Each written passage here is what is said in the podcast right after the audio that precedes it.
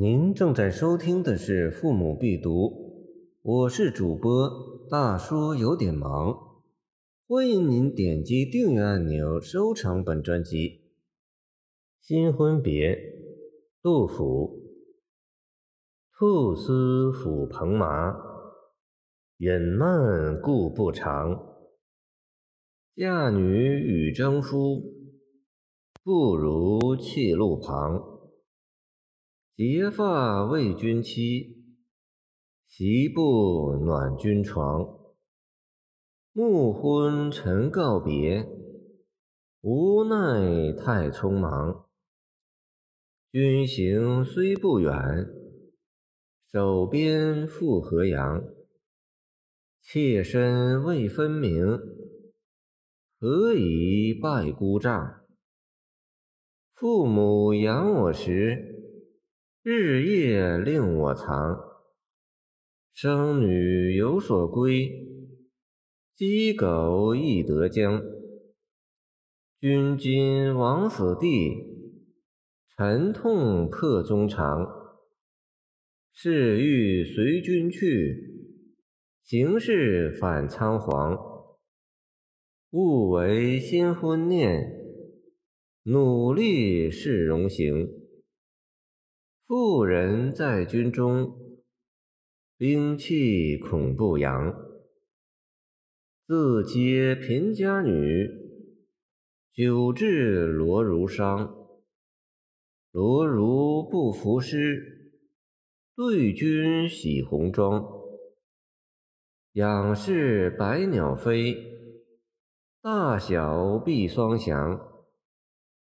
人事多错误。与君永相望。新婚伊始，既欲征兵，夫妻生离，亦以典型事例。诗为代言，曲尽人情。全诗三成：一是怨夫，盖旧时女子对男方有较强的人身依附关系，豪爽如鸿鹄一杆。丝罗非独生，愿托乔木。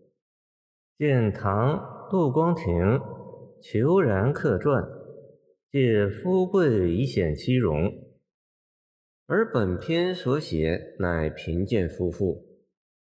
兔丝抚蓬麻，饮慢故不长。然嫁女与征夫，不如弃路旁。毕竟是一句过情话，过情乃是怨疾的表现，不全是真话。席不暖君床语妙，如俗语所谓“地皮还没有踩热呢”，而暮昏晨告别，则补充说明何以就席不暖君床。古时婚期不服役，赶紧完婚。也许就有道理，但战时兵役不认那个道理，弄得新人分离，何奈太匆忙也。当时征集的所有新兵皆开赴河阳，说是守边，国事仓皇可知，可见也怨夫不得。而古时女子过门三日，先告家庙。上祖坟，再见公婆，始证名分。失踪新娘过门才得两天，难怪他要为难。妾身未分明，何以拜姑丈？二是怨命，愿身为女儿，不能自责配偶，而听命于父母，嫁鸡随鸡，嫁狗随狗。进一步又说。而今嫁得夫婿，竟不能随，岂不是鸡犬不如？不如退步想，要是生为男儿，又将如何呢？这倒使人想起古谚道：“宁为太平犬，勿为乱世民。”这话定出乱世人口，太平时代谁想得到呢？于是改口劝夫。勿为新婚念，努力是荣行。是无奈于，也是理智于，希望这仗早点打完，打完了再团圆。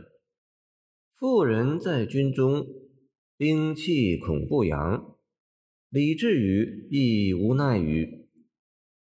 三是自是，从心腹的怨哀和劝勉可以看出，这是一个相当善良，也是很重感情的贫女。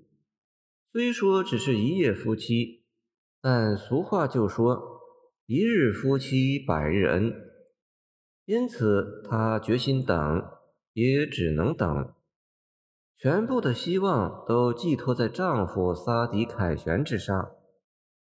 从此，她跟《诗经·魏风·伯兮》中那个女子一样，不再施妆，以示坚贞。